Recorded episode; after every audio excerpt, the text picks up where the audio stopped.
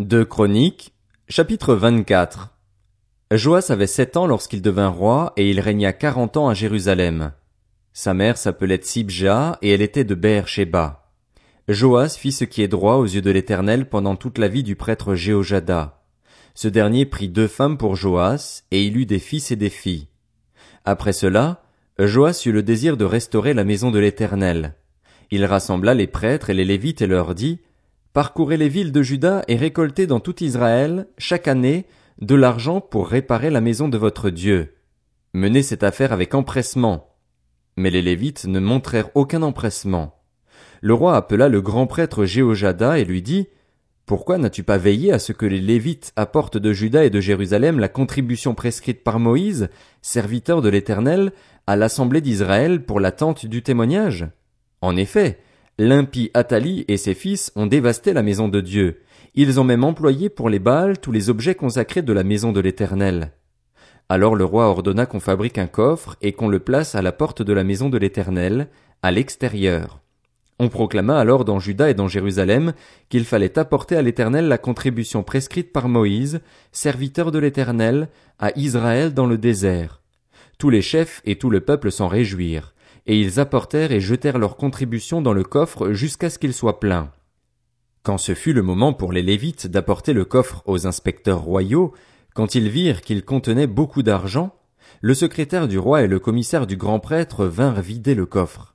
Ils le prirent, puis ils le remirent à sa place.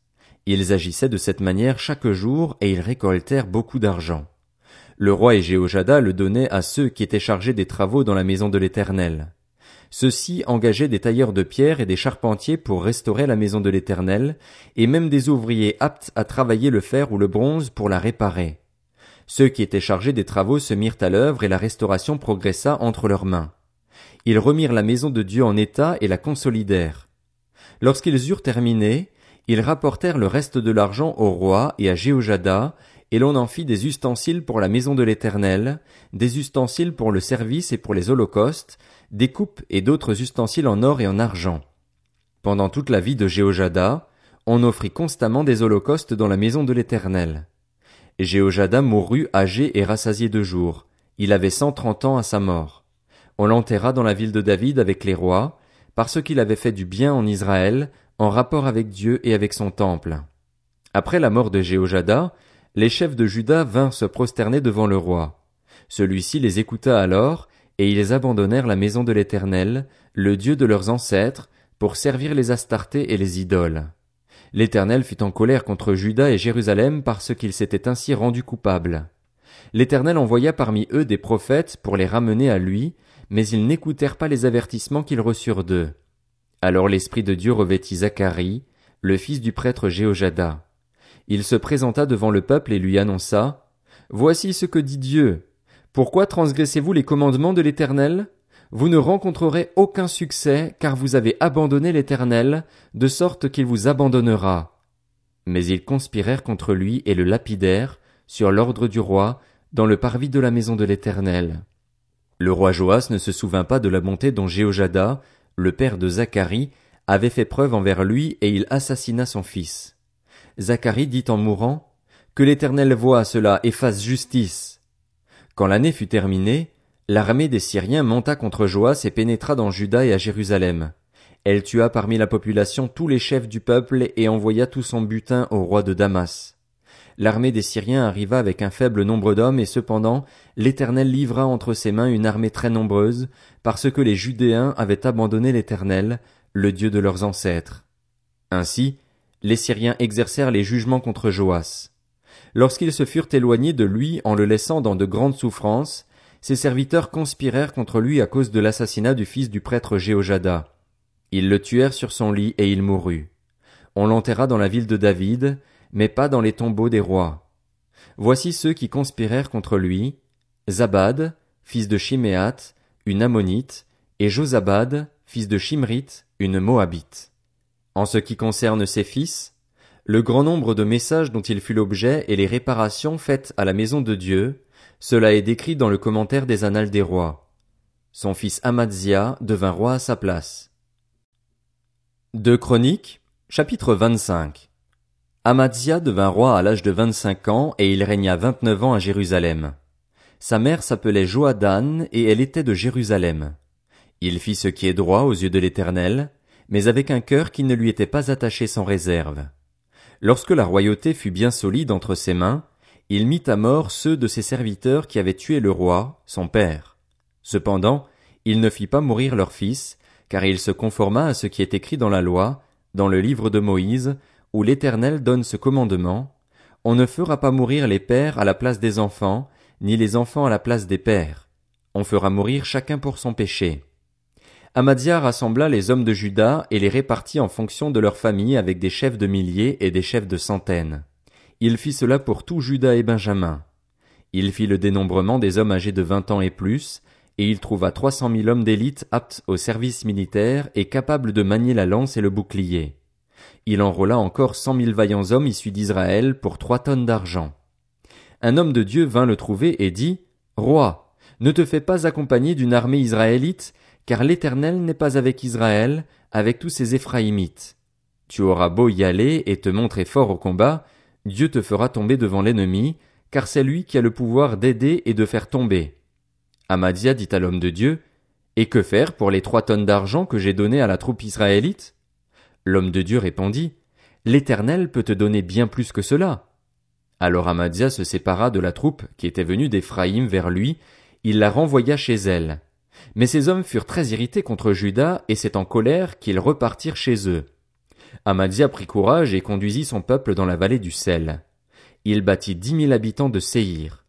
Les Judéens en capturèrent dix mille autres vivants. Ils les conduisirent au sommet d'un rocher, d'où ils les précipitèrent, et ils furent tous déchiquetés. Quant aux hommes de la troupe qu'Amadia avait renvoyés pour qu'ils n'aillent pas à la guerre avec lui, ils lancèrent une attaque contre les villes de Juda, depuis Samarie jusqu'à Beth Horon. Ils y tuèrent trois mille personnes et emportèrent un grand butin.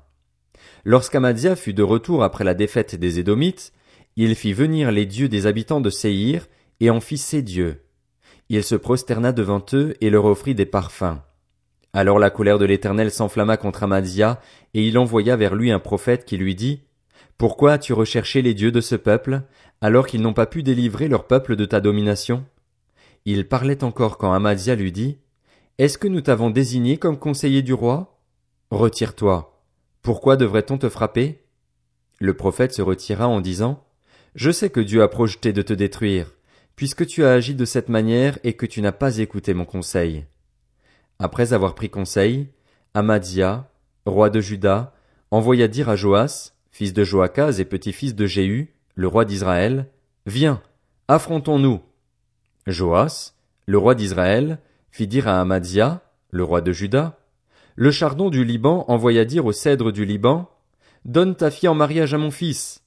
Mais les bêtes sauvages, qui vivent au Liban, passèrent et piétinèrent le chardon. Tu te dis que tu as battu les Édomites et ton cœur te remplit d'orgueil jusqu'à l'endurcissement. Reste maintenant chez toi. Pourquoi t'engager dans une malheureuse entreprise qui amènerait ta ruine et celle de Juda?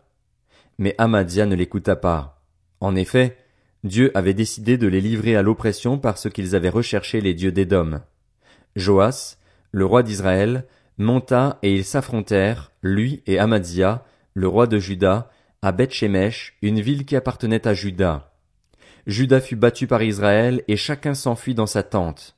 Joas, le roi d'Israël, captura Amadia, le roi de Juda, fils de Joas et petit-fils de Joachaz, à Beth Il le fit venir à Jérusalem, et il fit une brèche de deux cents mètres dans la muraille de Jérusalem, depuis la porte d'Éphraïm jusqu'à la porte de l'angle. Il prit tout l'or et l'argent ainsi que tous les objets qui se trouvaient dans la maison de Dieu, sous la garde d'Obed-Édom, et les trésors du palais royal. Il prit aussi des otages, puis il retourna à Samarie. Amadia, fils de Joas, roi de Juda, vécut quinze ans après la mort de Joas, le fils de Joachaz et le roi d'Israël. Le reste des actes d'Amadia, des premiers aux derniers, est décrit dans les annales des rois de Juda et d'Israël. Dès le moment où Amadia se détourna de l'Éternel, on forma une conspiration contre lui à Jérusalem, et il s'enfuit à Lachis, mais on le poursuivit là-bas et on l'y fit mourir. On le transporta sur des chevaux et on l'enterra avec ses ancêtres dans la ville de David.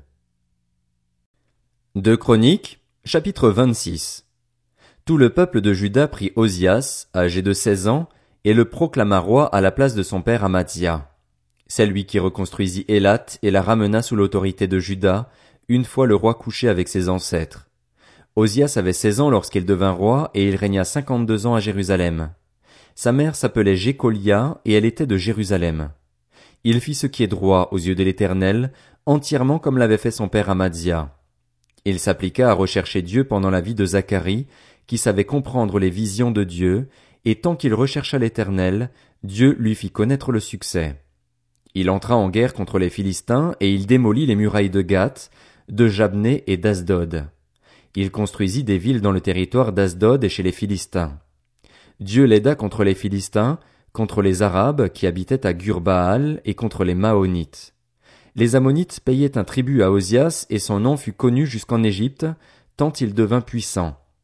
Osias construisit des tours à Jérusalem sur la porte de l'angle, sur la porte de la vallée et sur l'angle, et il les fortifia.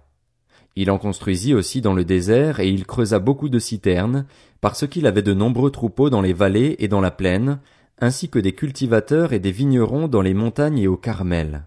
En effet, il aimait l'agriculture. Osias disposait d'une armée de soldats qui allaient au combat par bandes. Leur dénombrement avait été effectué par Jéiel, le secrétaire, et par le commissaire Maazéja, et ils étaient sous les ordres de Hanania, l'un des chefs du roi. Le nombre total des chefs de famille pour ces vaillants guerriers était de 2600. Ils commandaient une armée de 307 500 soldats capables de venir en aide au roi contre l'ennemi. Osias leur procura, pour toute l'armée, des boucliers, des lances, des casques, des cuirasses, des arcs et des frondes. Il fit faire à Jérusalem des machines inventées par un ingénieur et destinées à être placées sur les tours et sur les angles, pour lancer des flèches et de grosses pierres. Sa réputation s'étendit au loin, car il fut merveilleusement aidé jusqu'à ce qu'il soit devenu puissant. Mais lorsqu'il fut puissant, son cœur fut si hautain qu'il provoqua sa perte. Il fit preuve d'infidélité envers l'Éternel, son Dieu, en pénétrant dans le temple de l'Éternel pour brûler des parfums sur l'autel des parfums.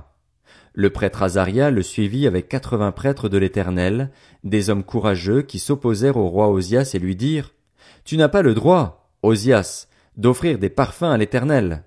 Ce droit appartient aux prêtres, aux descendants d'Aaron qui ont été consacrés pour les offrir. Sors du sanctuaire, car tu commets un acte d'infidélité et cela ne tournera pas à ton honneur devant l'éternel Dieu. L'irritation s'empara d'Osias, qui tenait déjà un encensoir, et comme il s'irritait contre les prêtres, la lèpre éclata sur son front, sous les yeux des prêtres, dans la maison de l'Éternel, près de l'autel des parfums. Le grand prêtre Azaria et tous les prêtres le regardèrent et virent qu'il avait la lèpre au front. Ils le poussèrent précipitamment dehors et lui-même s'empressa de sortir, parce que l'Éternel l'avait frappé. Le roi Osias fut lépreux jusqu'au jour de sa mort. Il habitait dans une maison isolée en raison de sa lèpre, car il fut exclu de la maison de l'Éternel. C'était Jotam, son fils, qui était responsable du palais royal et jugeait le peuple du pays. Le reste des actes d'Osias, des premiers aux derniers, a été décrit par le prophète Ésaïe, fils d'Amoz. Osias se coucha avec ses ancêtres et on l'enterra à leur côté dans le cimetière réservé au roi, car on disait, il est lépreux. Son fils Jotam devint roi à sa place.